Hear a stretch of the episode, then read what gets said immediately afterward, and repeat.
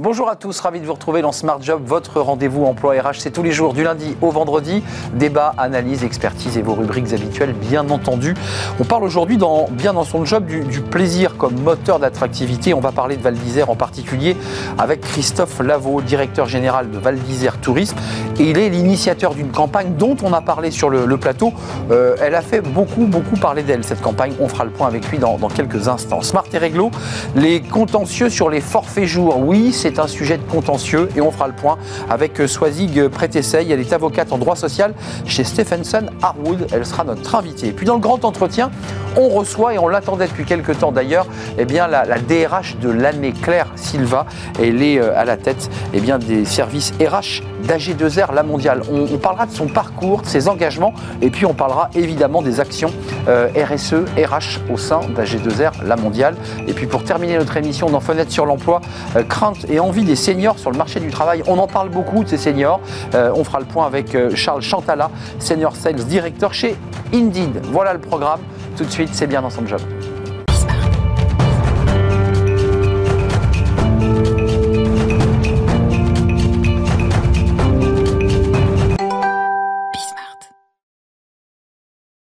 bien dans son job. On parle aujourd'hui du, plaisir qui, est un moteur d'attractivité évidemment.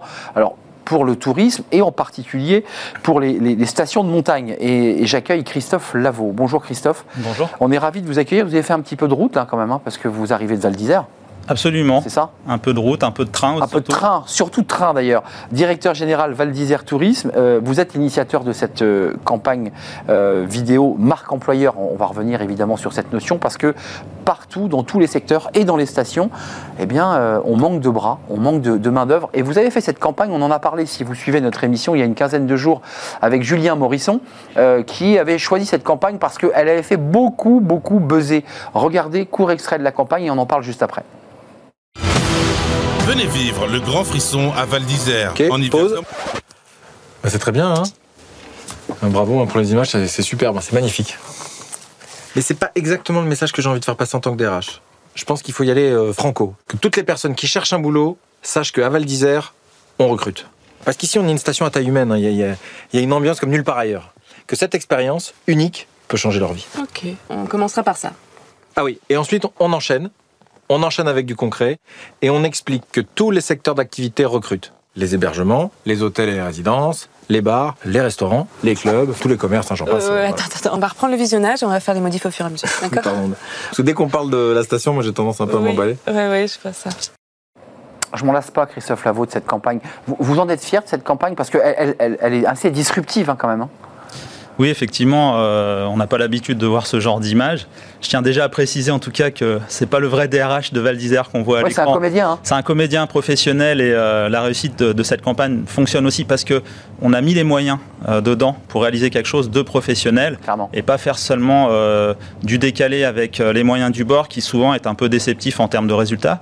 là, réellement, on a voulu se démarquer et pour ça, il fallait forcément y mettre certains moyens. Hum, la qualité, c'est comme on dit, c'est broadcast c'est un niveau cinéma. Quel était l'esprit avant même que vous recrutiez ce comédien, avant même que vous commenciez à, mettre des caméras dans, dans un studio? Qu'est-ce que vous vous êtes dit? Bah, en fait, euh, cette vidéo, c'est l'aboutissement d'une réflexion qui a duré euh, plus d'un an. En fait, euh, les problèmes de recrutement que tout le monde rencontre, en montagne, on les rencontre également au niveau du personnel saisonnier, mais aussi du personnel permanent. Hein. C'est la même chose que, partout. Et on avait décidé de lancer un plan d'action autour du recrutement pour se rendre plus attractif, pour mieux fidéliser aussi nos salariés, faire en sorte qu'ils aient envie de rester dans la station. Donc il y a, eu plusieurs strates finalement dans, ce plan d'action.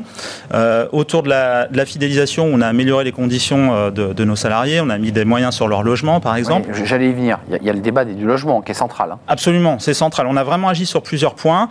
Euh, sur la visibilité, la visibilité de nos offres d'emploi, avec une plateforme dédiée des offres d'emploi sur euh, Val d'Isère, sur laquelle on a la main, mais c'est pas seulement de la publication d'offres, c'est-à-dire que dessus, on présente avant tout tous les avantages de vivre dans la station. Qu'est-ce que c'est l'expérience de vivre en station et d'y travailler pour montrer justement que c'est l'expérience d'une vie et pas seulement un job comme ça qu'on y décroche? Mais quand j'ai vu cette campagne, qu'on en a parlé il y a une quinzaine de jours, vous êtes là et vous allez prolonger le sujet, mais Val d'Isère est connue mondialement. C'est une station qui est mondialement connue, qui est une des plus belles stations françaises.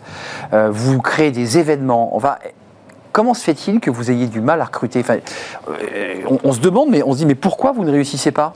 L'image n'est plus suffisante. En fait, Arnaud, il faut aussi se rendre séduisant avec des armes qu'on utilise, des armes qu'on utilise habituellement pour séduire des clients du marketing, des- de la vidéo, de la oui. communication. Mais en fait, on détourne une partie de nos budgets qu'on utilise habituellement pour attirer nos clients pour attirer cette fois-ci des salariés. Euh, concrètement, les besoins que vous avez, vous avez évoqué le logement, il y a les saisonniers qui est un gros sujet, c'est-à-dire quand on vient sur une station pendant six mois, il faut pouvoir sortir du travail et aller se loger au plus près. Et c'est une galère. Sur ce sujet-là et sur les autres, euh, quelles sont les offres? C'est des offres de, de techniciens, de perchistes, euh, de gens dans la tech, dans la data? C'est quoi les recherches, les, les métiers d'une station? Alors la plupart des métiers euh, de nos confrères de la station de Val d'Isère et puis des autres stations, c'est plutôt dans le service, l'hôtellerie, la restauration. C'est là qu'on essaye de, de Mm. recruter. C'est là où on a les plus grosses pénuries. Ce qu'on a constaté avec euh, l'association euh, Vivaldis qui, euh, s'occupe de- des travailleurs et des saisonniers sur la station, c'est que ce sont les, les emplois les moins qualifiés qui souffrent le plus de pénuries en fait en termes de candidats. C'est assez étonnant. Euh, Pour donc- des raisons de salaire Vous pensez que c'est un... On de salaire ou peut-être de pénibilité parce qu'en fait euh, on a essayé de combattre artificiellement ce problème en élevant les salaires et on se rend compte qu'on change absolument pas finalement le, le résultat, c'est-à-dire qu'on se- on se pique un petit peu les salariés les, entre, les uns entre les autres, mais on n'amène pas euh, finalement de nouvelles forces vives sur notre euh, destination et sur notre milieu. Mais ça veut dire quoi? Qu'il faut réinventer? Il y a les métiers pénibles. Je, je pense notamment à ceux qui viennent damer les pistes à 4 heures du matin. Euh, ça, c'est des métiers. Là, je- je- vous sauriez, mais c'est vrai que quand on est un, un vacancier, qu'on voit ces hommes qui, qui rentrent dans ces grosses machines, Alors il y a, y y beaucoup de passion aussi derrière tout ça. Quand on fait le choix d'aller faire une saison, Bah oui. soit à la mer ou à la montagne, c'est aussi parce qu'on souhaite vivre quelque chose qu'il y a derrière. Donc la, la motivation, elle manque pas. C'est peut-être euh, finalement juste une histoire d'offre et de demande. Peut-être qu'il n'y a pas assez de monde par rapport aux besoins qu'on peut avoir. Et puis le dire, venir sur des plateaux de télé, communiquer pour dire euh, les stations de ski cherchent des salariés et pas uniquement sur 6 mois, on est bien d'accord. hein. Complètement. C'est quand on, on peut aussi trouver des jobs en CDI à Val d'Isère. hein. Bah, c'est exactement ça. hein. C'est le, le message qu'on essaye de passer, c'est que on a autant besoin finalement de, de salariés pour une saison, pour une saison longue, pour une année entière, et puis aussi sur euh, des, des- des- des temps pleins à l'année, euh, dans des métiers aussi qui sont dans la communication.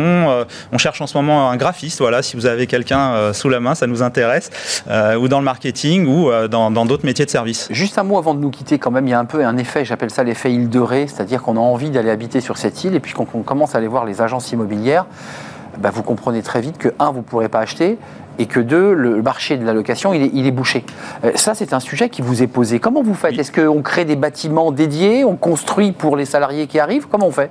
Euh, Il y a une politique communale euh, forte aussi autour du logement, avec en ce moment des, des constructions de nouveaux bâtiments dédiés euh, aux travailleurs sur la station, et puis des partenariats avec les villes et les villages qui sont en vallée, qui Ouais. eux sont plus accessibles au niveau du foncier et qui permettent, en, en organisant des transports collectifs, de pouvoir recruter et de proposer à nos salariés des conditions de logement. Euh. Bourg-Saint-Maurice C'est ça Exactement. On est d'accord C'est ça, c'est un périmètre, on va dire, de 35 minutes euh, en véhicule.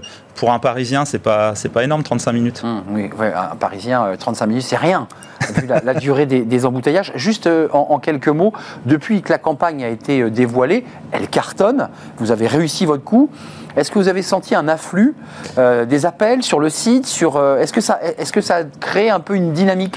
Alors en tout cas, euh, on s'est rendu compte qu'on n'a pas de gros soucis au niveau de Val d'Isère Tourisme, hein, qui est, l'institution touristique qui organise ça en termes de recrutement. On a quasiment pourvu tous les postes qu'on avait pour cette saison. Donc je croise les doigts en espérant que ça aille jusqu'au bout. euh, Et que la neige fois- tombe. hein.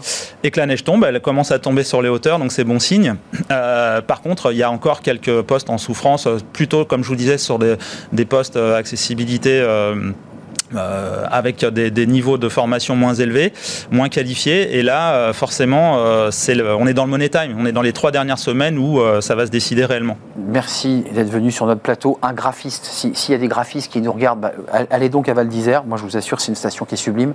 Euh, et c'est peut-être aussi un lieu pour bah, quitter Paris, quitter euh, l'île de France, ce qui d'ailleurs a été votre cas. C'est un choix de vie, absolument. Ce qui a été votre cas et vous ne le regrettez pas. Merci Christophe Lavaux. Merci. Bon retour à Val d'Isère, directeur général de Val d'Isère Tourisme. Allez donc sur le site euh, bah, de recrutement avec tous ces onglets. Tout ça est très très bien fait. Job Tourisme Val d'Isère sur Google, vous trouverez facilement. Job Tourisme Val d'Isère. Merci à vous et bon retour dans, dans la station. J'espère que vous rentrerez euh, et qu'il y aura de la neige. Merci. Euh, on tourne une page, on fait du droit. Bah oui, parce que même un, un directeur général Val d'Isère fait du droit. Le recrutement, c'est du droit. On va parler du forfait jour.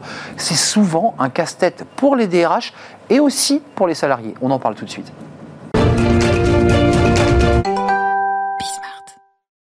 Smart et réglo, le droit, rien que le droit. On parle du sujet alors qui est, à mes yeux, un casse-tête juridique, le forfait jour. Et on en parle avec euh, Swazig euh, Prétessey. Vous êtes avocate en droit social chez Stephenson Harwood. Euh, merci d'être là pour essayer de nous éclairer sur ce sujet parce que tout le monde a entendu parler du forfait jour. D'abord, commençons par le début. La définition du forfait jour. C'est quoi exactement C'est difficile à définir comme euh, Ah. un sujet extrêmement Ça vaste. commence mal. Euh, c'est né en fait au début euh, des 35 heures, il y a une, vingtaine d'années maintenant. Euh, L'idée du forfait jour, c'est qu'on il n'y a pas de dé- définition et décompte du temps de travail en comptabilisant les heures, mais on comptabilise le temps de travail en, en comptant les jours travaillés. D'accord. Avec la loi française qui vous dit que le maximum de jours travaillés dans l'année, c'est 218 jours. Et ensuite, il y a les fameux RTT qui viennent compenser euh, les jours travaillés, les congés payés, qu'on déduit, etc. Alors c'est là où, mes questions vont pleuvoir. Euh, ça veut dire qu'on on en parle notamment pour les cadres, puisqu'ils signent des contrats et on leur dit vous serez en forfait jour. Ça veut dire qu'on ne compte plus leurs heures? Exactement. On compte plus le- les heures euh, et on va juste regarder euh, combien de jours ils ont travaillé euh, dans, dans l'année. Euh, et comme vous venez justement de le dire, ça s'applique à des cadres essentiellement. M- Mais le critère pour l'application des forfaits jours, c'est l'au- l'autonomie du salarié. Donc ça peut aussi s'appliquer à des salariés qui ne sont pas cadres, mais qui montrent qu'ils ont une euh, autonomie suffisante. Alors on va se tourner vers les contentieux, parce que c'est source de contentieux, mais euh, quand même, on sait que le droit du travail réglemente quand même le taux horaire d'une journée, parce que vous nous dites il n'y a plus de- de- d'heures de, travail, mais si un cadre se met à travailler 18 heures par jour, il y a un problème quand même. Tout à fait, oui. On est d'accord Tout à fait. Et c'est pour ça qu'il y a eu euh, au départ euh, enfin, beaucoup de jurisprudence très évolutive, notamment depuis 2011, de- depuis une dizaine d'années, qui enfin, que je requalifierais en disant qui, qui remet en cause en fait la réalité du forfait jour et euh, qui vient même à s'interroger sur euh, la durabilité euh, et l'intérêt pour les, employeurs de maintenir ce, ce forfait jour. Donc ce forfait jour, vous dites par la jurisprudence, par les contentieux, a doucement été remis en question. Exactement.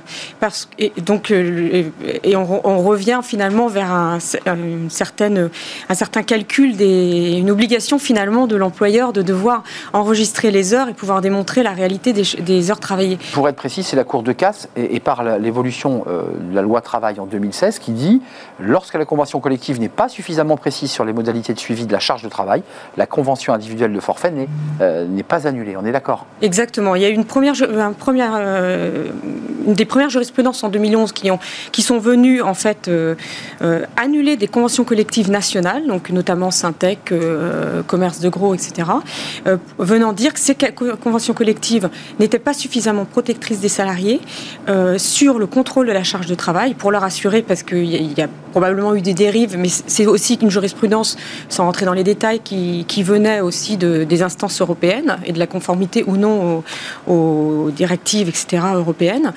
Et il y, a, il y a eu donc euh, cette évolution, et ensuite la loi travail qui est venue écrire dans les textes qu'il il y avait une obligation de l'employeur de contrôler la charge de travail. Donc on en revient bien. On ne peut pas le faire travailler 18 heures parce que c'est- une source de contentieux. On est d'accord euh, Exactement, voilà. C'est-à-dire que le cadre se retournait vers un avocat et ensuite les prud'hommes, j'imagine, pour dire euh, le forfait à Bodo. Exactement, et on a un véritable contentieux qui s'est développé avec une jurisprudence très restrictive. Il y a une obligation euh, déjà depuis avant même la loi travail de l'employeur d'organiser des entretiens sur la charge de travail du salarié, euh, qui doivent être des entretiens distincts de euh, l'entretien annuel d'évaluation, ou ça peut se faire dans le cadre de l'entretien annuel d'évaluation, mais il faut démontrer qu'on a évoqué cette, euh, cette question. La conséquence étant que les salariés, comme vous venez de le dire, viennent euh, remettre en question le, la- le- le forfait jour en disant euh, il n'y a pas de contrôle de la charge de travail, donc je, je demande la nullité. Mais maître, concrètement, lorsqu'il y a contentieux, qu'est-ce que réclame le salarié finalement? Ils réclament des heures sup. Donc, et aujourd'hui, c'est devenu un contentieux. On le retrouve dans beaucoup de contentieux. Par exemple, un salarié qui va contester son licenciement. Et comme il y a cette évolution de la jurisprudence qui est évidemment Il rajoute Euh, Il rajoute des questions avec des demandes d'heures sup qui peuvent être très conséquentes et coûter très cher à l'employeur. Oui, parce que c'est pas une heure normale, hein, une heure sup, hein, on est bien d'accord. Exactement, puisque une heure sup, euh, euh, la, la durée légale du travail est de 35 heures en, Fran- en France, Hum. et toute heure, pour simplifier, qui est travaillée au-delà des Plus 35 25? heures, plus 10, et ensuite plus, Plus 25, 25. euh, au-delà de 8 heures. Au final, vous, vous qui avez une expertise sur ce sujet, vous dites elle est remise en question par la jurisprudence, elle est reclarifiée par la loi de 2016. Est-ce qu'on est en train doucement de remettre en question le, le forfait jour dans un contexte où les salariés réclament plus d'espace euh, pour leur vie personnelle et que finalement la, la relation au travail évolue? Est-ce qu'on est en train aussi de remettre le forfait jour Et- en jeu? Exactement, parce qu'aujourd'hui, on a parlé des jurisprudences assez récentes ce qu'on appelle euh, dans notre jargon juridique un inversement de la charge de la preuve. Mm.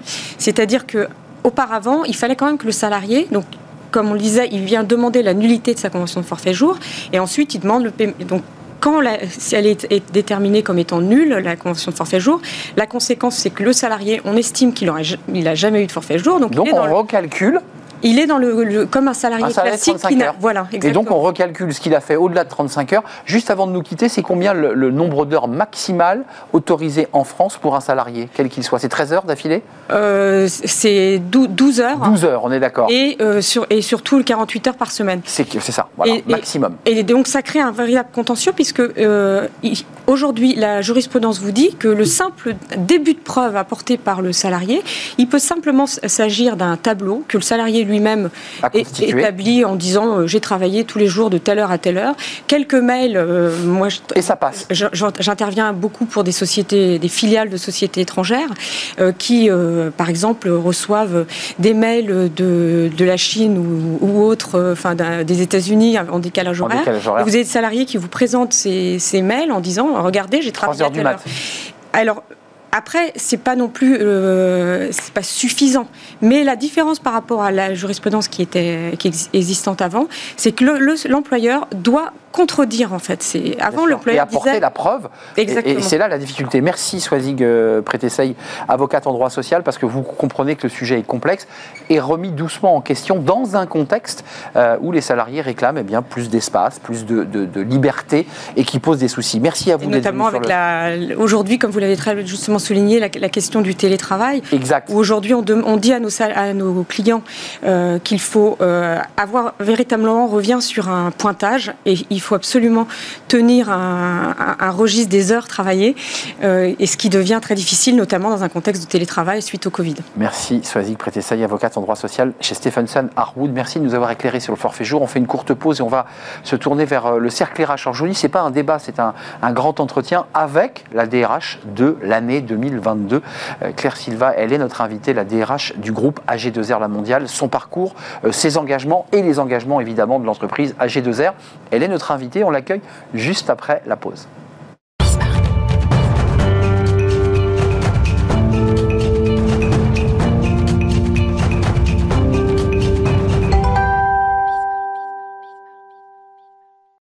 Le cercle RH, et ce n'est pas un- une table ronde aujourd'hui, mais un grand entretien avec Claire Silva. Bonjour Claire Silva. Bonjour. Euh, vous êtes membre du comité de direction euh, en charge des ressources humaines, la DRH du groupe AG2R, la, la mondiale. Alors ça faisait plusieurs mois, pour être très honnête, que- qu'on voulait vous avoir sur le plateau. Et ça y est, vous êtes avec nous aujourd'hui, euh, car vous avez été élu la DRH de l'année 2022.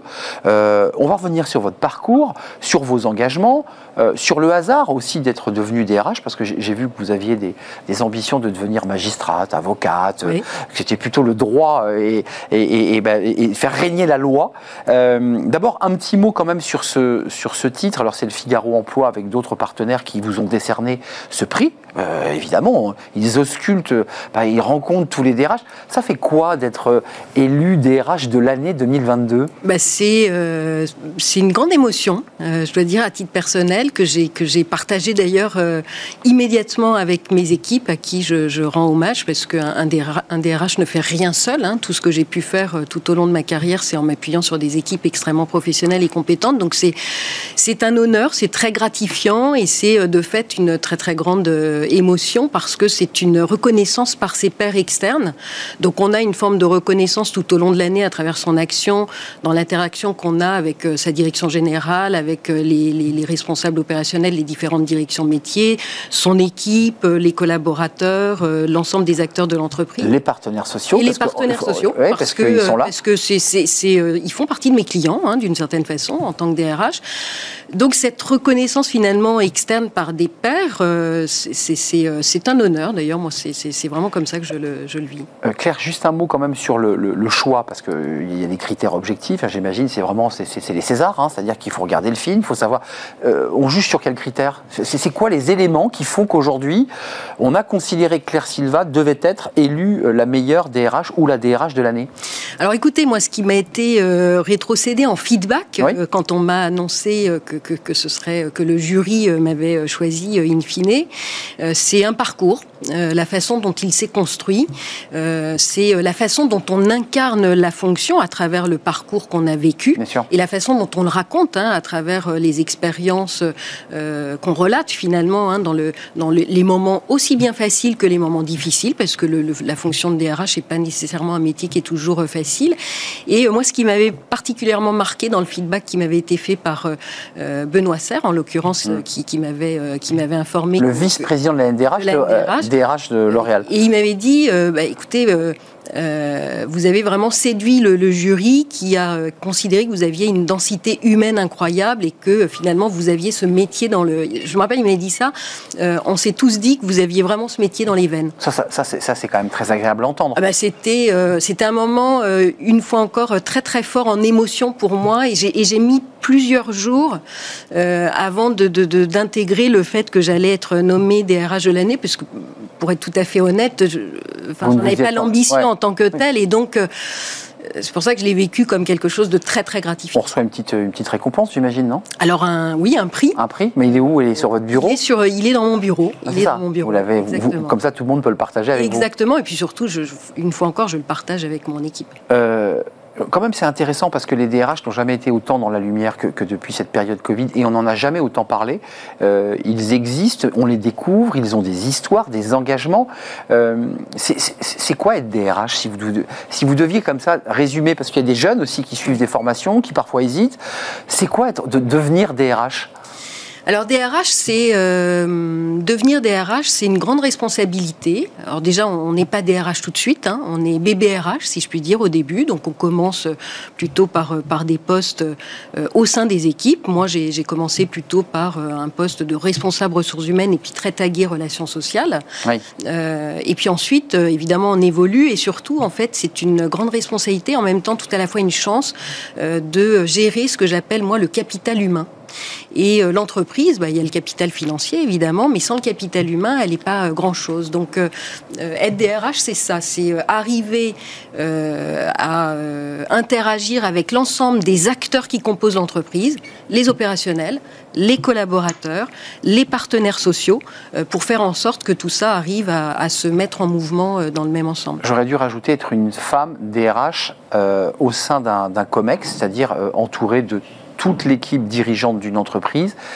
Ça a été compliqué ou pas ça? Parce que vous êtes aujourd'hui quelqu'un qui comptait au sein de la G2R La Mondiale, dont la voix porte, et l'air de rien et symboliquement, le fait d'avoir été élu meilleur DRH de l'année, ben ça joue évidemment dans, je dirais, le poids euh, que vous avez et, je dirais la voix que vous portez. Vous le sentez ça que c'est Oui, alors en fait, enfin, je pense. euh, en tout cas, chez AG La Mondiale, je dois dire que c'est un groupe euh, dans lequel il est très agréable d'exercer. C'est pas un propos de circonstance. Parce que ai j'ai vu beaucoup, voilà. euh, de, McDonald's. McDo.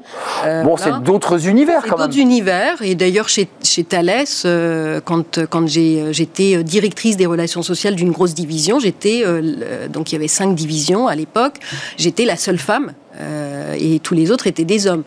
Il faut avoir un peu de caractère quand même, non il faut avoir, oui. Je sais pas, enfin, faut pas se un- laisser un peu de faire. poigne quand voilà, même. faut pas se laisser faire tout en, en restant dans son authenticité. Chez AG2R La Mondiale, j'ai j'ai été très très bien accueillie, donc j'ai pas eu besoin euh, d'avoir le prix du DRH de l'année euh, pour Oui. avoir une certaine forme de légitimité et être reconnu dans l'exercice de mon métier.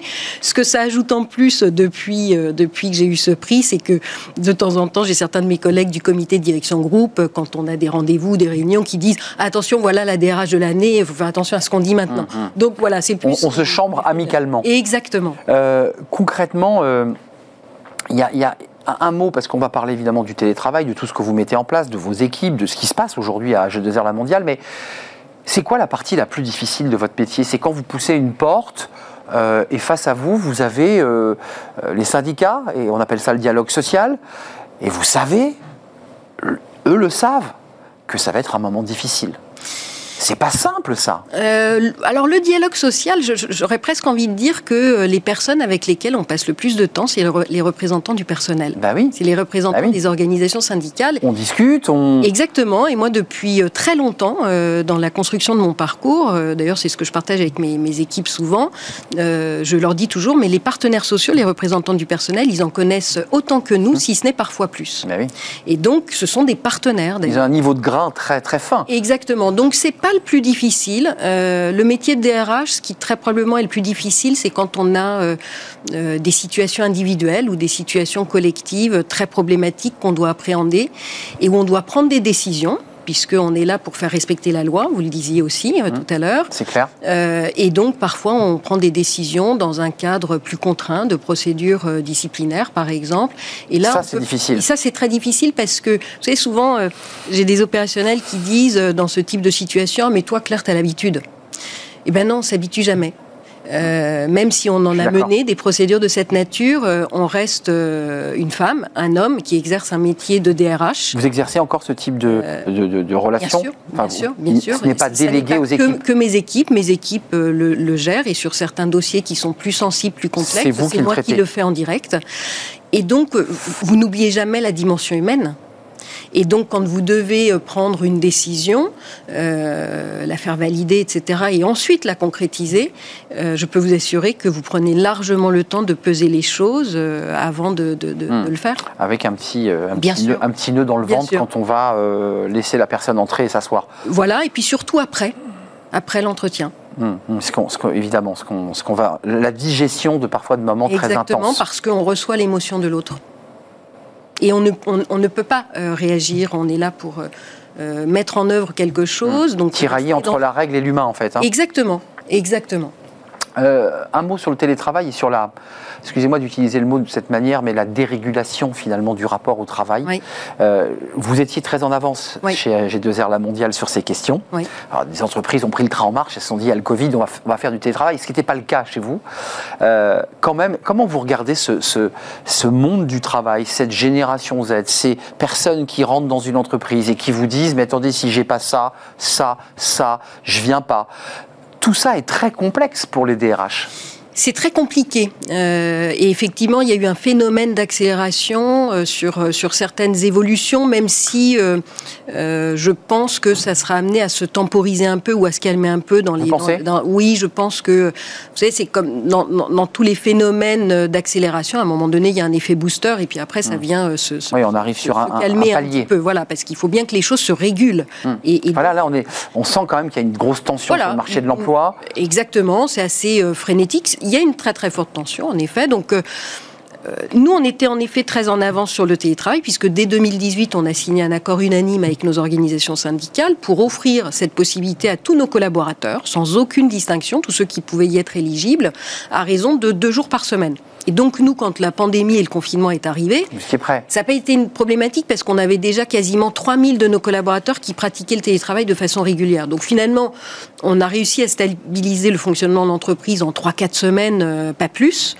Et puis évidemment, ça a généré par contre dans la tête de personnes qui n'envisageaient pas du tout de se mettre en télétravail, puisqu'on est sur un télétravail sur la base du volontariat, bah, le fait de travailler chez elles de façon contrainte 5 jours sur 5 pendant euh, plusieurs semaines, ceux qui se disaient Ah non, moi télétravail jamais Hmm. pour moi, Ça m'a- euh, se sont dit mais non finalement euh, et donc ça a accéléré aujourd'hui on doit être à euh, euh, pas loin de 7000 collaborateurs peut-être même un petit peu plus de 7000 collaborateurs qui pratiquent le télétravail de façon régulière et pour plus des deux tiers deux jours par semaine D'accord. et on a choisi sur le, le jour qu'on choisi souhaite. en accord avec leur manager, en accord avec leur manager évidemment, mais ça, ça doit rester quand même assez euh, flexible, on va dire. Euh, et on a évidemment une attente exprimée de pouvoir passer à, euh, à trois jours, par exemple. Mais pour le moment, Il y a une demande? Oui, ah oui, oui, il y a les une partenaires demande. Alors, sociaux vous les disent, euh, partenaires sociaux, euh, un certain nombre de collaborateurs. On- moi, je ne sais pas. Peut-être qu'un jour, effectivement, on passera à trois jours. Nous, notre position aujourd'hui, elle n'est pas dogmatique. Elle est plus de dire attention, on ne peut pas faire n'importe quoi parce que l'entreprise, c'est avant toute chose un collectif de travail. Bien sûr. Et donc, Sinon, on le perd, ça. On perd ce lien. Exactement. Plus on met les gens à distance, euh, plus en fait on prend le risque de la dilution du collectif. Et donc finalement, on va se retrouver avec des collaborateurs qui va- vont se comporter comme des indépendants tout en étant dans une relation de salariat. Oui, bien sûr. Et donc on peut pas avoir le meilleur des deux mondes. Euh, Donc, ça détruit la, la relation même du lien à l'entreprise. On devient un travailleur indépendant, un peu Oui, éloigné. oui. On revient quand on a envie. Le, le- quand même un mot sur le bien-être au travail, quand même, parce qu'il nous reste cinq minutes, c'est important. J'ai vu qu'il y avait un questionnaire euh, qui avait été posé, euh, anonyme, c'est important de le préciser, aux oui. 12 500 collaborateurs. C'est quand même, voilà, on trempe le thermomètre, on se dit, voilà, on en est où C'est quoi la santé mentale C'est ça les questions posées. Hein Alors c'est pas c'est pas simplement ça. D'ailleurs, euh, bien-être au travail, moi j'ai plutôt tendance à, à parler de bien vivre et bien travailler ensemble, parce que le bien-être. Mais vous rajoutez le mot travail dedans Voilà. Ouais, ça. C'est-à-dire que le bien-être en vacances, je vois bien ce que c'est. Parce que je me ça, lève, ouais. voilà, j'ai pas de On voit bien, ouais. Le bien-être au travail, il y a quand même des contraintes. Donc je préfère Ça parler. vous gêne un peu ce mot? Oui, parce que, parce que inévitablement, il y a des contraintes. Donc je préfère parler de bien vivre et bien travailler ensemble, de créer ces conditions du bien vivre et du bien Ça, vous le rectifiez ensemble. parfois quand vous Oui. êtes face aux partenaires Ah sociaux oui, en oui, disant, attendez, oui, on est, on est au travail d'abord. Exactement. C'est ça que vous dites en fait. Hein et, et on l'écrit même, on l'écrit même pour dire non, euh, bien Mmh. vivre et bien travailler ensemble. Et donc effectivement, on a souhaité se doter d'un instrument de mesure supplémentaire qui va nous donner des clés de lecture complémentaires à celles qu'on peut euh, apprécier soi-même ou que les managers peuvent vivre au quotidien, à travers la mise en œuvre d'un baromètre d'engagement qui est très complet et où on va questionner au- euh, autour d'une cinquantaine de questions, pas loin de 60 même d'ailleurs, sur tous les sujets. La stratégie du groupe, les conditions de travail, euh, la charge de travail, l'équilibre vie personnelle professionnelle, la relation au management, la relation au travail, le développement de mes compétences. Donc c'est très très large. Et l'objectif, c'est d'avoir finalement un outil de mesure à disposition du manager pour aller s'assurer que ce qui ressort de, de- de ce baromètre, de ces indicateurs de mesure, est conforme à la propre perception qu'ils ont. Ou sinon, vous, vous On peut avoir des surprises, Ouais. voilà. Et en fait, moi, ce que je dis souvent d'ailleurs, c'est que le plus important, c'est pas tant euh, les sujets sur lesquels les indicateurs sont au vert. Alors évidemment, on s'en satisfait, mais c'est d'aller Mmh. Oui. regarder Là là où on n'est pas au rendez-vous et de se dire mais pourquoi on n'est pas au rendez-vous et quel plan d'action on met en œuvre? C'est quoi les points sur lesquels vous dites qu'il y, a- il y a quand même encore des efforts à faire À G2R, la mondiale, on a vu, était très en avance Oui. sur, sur ces sujets, mais il y a encore des sujets sur lesquels vous dites là, on doit travailler, on doit faire des propositions aux salariés, aux collaborateurs. Bah, Il y a la connaissance en fait de, de- de la stratégie du groupe, des orientations stratégiques du groupe et la connaissance de nos activités au quotidien, de la façon dont elles se comportent. On voit en fait que l'ensemble de nos collaborateurs n'ont pas suffisamment cette connaissance régulière, donc il faut qu'on le développe. C'est-à-dire que le baromètre d'engagement, c'est une conversation régulière hein, en fait avec nos collaborateurs. Évidemment. Et euh, on a aussi à travailler sur l'inclusion des collaborateurs dans la transformation du groupe. Et donc on a des collaborateurs qui nous disent mais non, bah, je me sens pas suffisamment acteur dans cette transformation. Donc ils sont demandeurs Ils finalement sont- à, à s'impliquer un peu plus. C'est ça qui est très intéressant, intéressant. parce qu'en fait, ils disent je veux contribuer plus. Ah Donc, bah, comment on fait? Impliquez-moi, intégrez-moi plus. Euh, avant de nous quitter, quand même, je ne sais pas si, si AG2R, la mondiale, est impactée directement par cette réflexion, mais on voit aujourd'hui par euh, la révolution numérique, par la transformation du, du digital, l'intelligence artificielle, on, on- on nous dit que des métiers vont disparaître, qu'il va falloir commencer déjà à repenser et à repositionner des blocs de salariés vers d'autres métiers. Oui. Vous, vous l'apportez aussi au sein du groupe, cette ça question? énormément, parce que c'est quelque chose que j'ai connu dans d'autres secteurs Bah oui. d'activité dans lesquels j'ai travaillé. En 2019, d'ailleurs, on a signé un accord avec nos organisations syndicales de gestion active et prévisionnelle de l'emploi Eh oui. et des compétences. Et l'objectif de cet accord, c'est justement d'aller identifier toutes les tendances prévisionnelles d'évolution des métiers des compétences, de les partager en très grande transparence avec les organisations syndicales, puis ensuite avec les collaborateurs, dans un travail collaboratif d'ailleurs avec les managers. Donc tous les acteurs de l'entreprise sont impliqués. Et le sujet, c'est de dire, euh, je- moi je dis À souvent... 20 ans, à 10 ans Voilà, alors peut-être pas à 20 ans, 10 ans, 10 mais au moins sur 5. les 3-5 ans, Ouais. de dire, bah, mesdames, messieurs, le métier que qui- Ah oui. tel métier qui s'exerçait de telle façon il y a encore cinq ans, euh, dans les années qui viennent, ces blocs de compétences vont disparaître et donc il faut qu'on vous accompagne pour vous permettre de saisir ces, ces autres blocs de Et compétences. c'est la mission de l'entreprise de leur dire voilà, on vous Mais oui. forme, on vous accompagne. Formation tout au long de la vie, prise de conscience de chacun qu'un parcours professionnel n'est pas linéaire, Hmm. qu'il faut le diversifier. C'est un choc hein, souvent pour un salarié qui se dit moi j'étais bien dans ce poste et on me dit que ben on digitalise, oui, il y a oui. l'IA et Oui. euh, Mais c'est un choc sans l'être, parce qu'en fait, on s'aperçoit que les collaborateurs ont la ressource de s'adapter. Simplement, c'est à nous, à entreprise, d'avoir la responsabilité de dire les choses en transparence, de mettre les moyens sur la table pour dire on va vous former, on va vous accompagner. Alors c'est sûr qu'il faut que le sal- salarié se saisisse de ça, parce que si le salarié reste les bras croisés à ne pas se saisir des moyens qui sont euh, mis à sa disposition, il rate l'occasion aussi de pouvoir rebondir. exactement. Euh, merci d'être venu nous rendre visite, Claire Silva, pour boucler notre, notre échange passionnant. Vous regrettez pas de ne pas être devenue avocate ou, ou magistrate?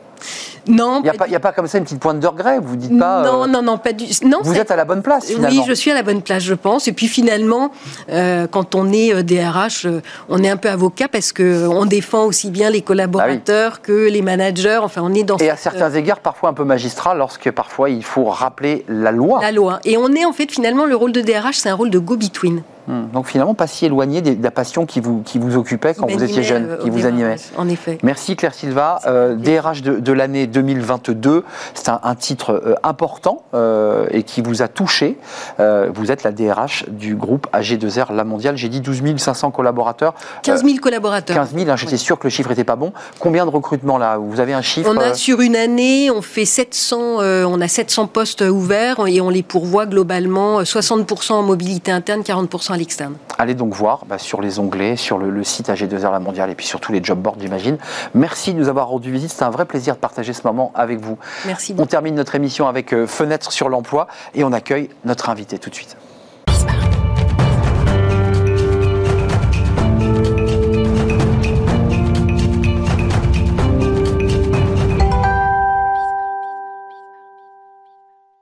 Et on termine notre émission avec Fenêtre sur l'emploi. Pour parler des, des seniors, euh, on en parle beaucoup euh, dans, dans Smart Job. On va parler de leur envie, de leur désir, parce qu'on on- on se pose beaucoup de questions sur ces seniors. Et puis ils sont évidemment euh, au cœur de l'actualité avec la réforme de l'assurance chômage et évidemment l'allongement de la, la durée du, du travail. On en parle avec Charles Chantala. Bonjour Charles, senior sales directeur commercial, parce que voilà, remettons tout ça en français. Chez Indeed, on est ravi de vous accueillir avec une étude que vous avez sous le bras, Opinionway, pour ce sondage. D'abord, un petit mot un peu général. Qu'est-ce qui vous a poussé à sonder les cœurs des, seniors? Le point de départ, finalement, c'était un paradoxe. C'est le paradoxe entre l'actualité, qui, vous l'avez dit, est euh, bah, truffée d'informations sur le report de l'âge des retraites potentiellement et la pénurie des talents. Donc ça, c'est d'un côté, on nous dit euh, il y, a, il y a ce problème-là, et de l'autre, on a manifestement un des taux d'activité des seniors parmi les plus faibles dans les pays euh, euh, d'Europe. On, a, on est C'est 4 vrai points en dessous du niveau moyen de l'OCDE quand même. Donc, 56%. C'est à peu près 58 huit, quand on prend ça. la tranche 55-64 ans, effectivement. Alors, il y, a- y des paradoxes intéressants parce que d'un côté, on a des entreprises qui se délestent de leurs seniors par des plans, par des départs volontaires. Et les, les- les résultats de votre sondage sont intéressants. 86% des salariés français déclarent aimer travailler avec des personnes plus âgées qu'eux. Et 60 pour- 63% des sondés ont peur de ne jamais retrouver un travail si jamais ils sont au chômage après 45 ans. Ah, ça crée une angoisse incroyable. C'est-à-dire que déjà à 45 ans, là, ceux qui sont interrogés sont déjà dans l'idée d'être un senior. Ouais, c'est ça qui est- terrible. C'est ça qui est terrible, c'est qu'en fait, il y a un- quand on demande aux gens à partir de quand vous mettriez l'étiquette de senior, Ouais. les patrons et les salariés répondent à peu près la même chose. En moyenne, on atterrit à 54 ans. Mais on voit qu'il y a manifestement une discrimination, c'est ce que confirme ce qu'on ressent. Bien sûr. Euh, cette étude vient le confirmer, qui en cascade va jusqu'à impacter des profils qui ont 45, 50 ans, qui anticipent et qui commencent à se dire ça y est, je suis dans la tranche où je dois peut-être me méfier, j'hésite à changer de job. Donc, ce qui au début, on pourrait se dire bon, oui, à partir de 55, 60 ans, je peux peut-être comprendre qu'un patron soit un peu réticent. En cascade, ça vient immobiliser notre marché du travail. C'est-à-dire qu'on a une génération entière qui, à partir de 45 ans, se dit je m'immobilise en quelque sorte, je suis tétanisé et euh, je suis pas si certain de me lancer dans une nouvelle aventure. Indeed, les sondages, la, présence euh, d'acteurs sur les plateaux de télévision, est-ce que ça peut changer finalement cette image? Parce que l'idée, c'est d'inverser le discours et de dire attendez, c'est pas des seniors euh, qui traînent la jambe, Mm. ce sont des gens expérimentés qui ont plein de qualités et ils, ils vont vous apporter. C'est ça l'idée. Bien sûr. Le, alors déjà, on peut commencer par dire que de toute façon, c'est inéluctable. Les Ouais. 30 prochaines années, c'est l'histoire du vieillissement recrutement de la population et donc de la population euh, active. Donc on peut pas euh, d'un côté se plaindre d'avoir des centaines de milliers de postes vacants, des difficultés à recruter, et de l'autre laisser sur le carreau toute une frange de notre population active. Mm. Donc non seulement c'est inéluctable, mais en plus c'est effectivement, nous on est là pour porter le message que c'est souhaitable. Vous l'avez dit, ce sont parmi les salariés les préférés, disons, de leurs collaborateurs. Euh, ils sont euh, préférés par les leurs collègues, simplement parce que bah, ils ont une capacité à transmettre, et par ailleurs, dans, leur, dans les atouts qu'on leur reconnaît, euh, on retrouve un des atouts dont on parle non-stop depuis déjà 5 ans, qui sont les fameux soft skills. Bien sûr. Qu'est-ce qu'on retrouve en premier chez quelqu'un qui a déjà 10, 15, 20 ans de boîte Ouais. l'habitude de gérer de la souplesse, euh, de l'e- de l'expérience, de l'habitude dans la gestion. Il y a, il y a- un élément intéressant, et je, je sais que vous l'avez vu euh, passer dans l'actualité. Euh, un des critères qui fait qu'aujourd'hui certains hésitent à embaucher un senior, Mhm. euh, c'est pas une étude Opinion Way Indeed, euh, c'est que les, les dirigeants ont peur qu'il tombe malade, qu'il ait des problèmes de santé. Je crois que vous avez creusé ce sujet. C'est intéressant d'avoir votre réponse. Oui, tout à fait. C'est vrai que l'inquiétude sur l'âge et euh, c'est plutôt une inquiétude sur les congés maladie ou en tout cas les, arrêts maladie potentiels et un, sujet de rémunération dont on pourra peut-être parler. Mais ce sujet euh, de- d'inquiétude numéro un sur le risque d'arrêt maladie, il est en partie faux. C'est-à-dire que il y a effectivement chez les euh, 55, euh, 60 ans et les 60, 64 ans certains congés maladie qui sont plus longs, donc on a des chances de tomber sur un cas de figure où euh, l'état de santé est, euh, est- voilà, est mauvais et on a un arrêt long. En revanche, en réalité, c'est la tranche d'âge qui pose le moins d'arrêt maladie en nombre. La tranche d'âge qui pose le plus d'arrêt maladie, c'est la tranche des 20 25 ans. Donc ça, c'est un mythe. C'est un mythe où la moyenne est entièrement biaisée par seulement un cas sur 100. Mais en réalité, euh, sur 100 employés seniors, ils posent moins de congés maladie, d'arrêt maladie que les plus jeunes. Et pour terminer, il y a un deuxième item et sur lequel évidemment vous vous êtes penché, la question de la rémunération. Parce que ce qu'on entend et ce qu'on entend ici sur ce plateau parfois, oui mais les seniors sont très exigeants évidemment par rapport à un jeune qui arrive, bah, moi je dois mettre plus 30, plus 40. Vrai ou pas vrai ça? Moi j'ai- lu que les seniors étaient tout à fait prêts à se remettre en question et dire après tout, bah, je réadapte mon salaire. Oui, c'est faux au moins à deux égards. C'est-à-dire que déjà, les salaires euh, augmentent assez nettement en ce moment. Et donc, au contraire, on entend aussi beaucoup d'entreprises nous dire je suis un peu embêté parce que je suis obligé de faire rentrer des jeunes qui, sont, qui exigent des salaires plus importants que mes employés actuels. Donc, on ne peut pas tenir les deux discours Mm. euh, simultanément. Compliqué d'être transparent après a- hein, voilà, dans la boîte. Donc euh, en réalité, on voit bien qu'il y a des employés en poste de 45-50 Ouais. ans actuellement qui maintenant ont des salaires qui sont alignés avec euh, la norme des nouveaux entrants. Et ils sont prêts à les faire bouger. Et enfin, c'est faux puisque, pour revenir à ce que je disais tout à l'heure, il faut rentrer dans un monde où en 2030, en 2035, Ouais. on aura des personnes de 55 ans qui seront juniors qui seront reconvertis. C'est absolument indispensable si on veut régler ce problème démographique et ce problème de pénurie des talents qui va sûr. perdurer.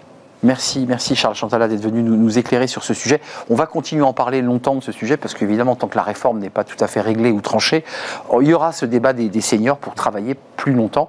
Euh, merci. Euh, Vous êtes directeur commercial chez, Indeed avec cette étude Opinionway euh, commandée donc par, euh, par la société Indeed. Merci de nous avoir rendu visite. C'est la fin de notre émission. Merci à vous. Merci de l'avoir suivi. C'était un vrai plaisir. Merci à Angèle à la réalisation. Merci à Héloïse au son. Et merci à Victoire qui me faisait l'honneur de me parler dans l'oreille aujourd'hui. Merci à Aléa à qui je dis bon vent euh, pour la suite de ses aventures professionnelles. Merci à vous, merci à, vous qui nous écrivez et qui nous regardez chaque jour. Je vous dis bon week-end, bye bye.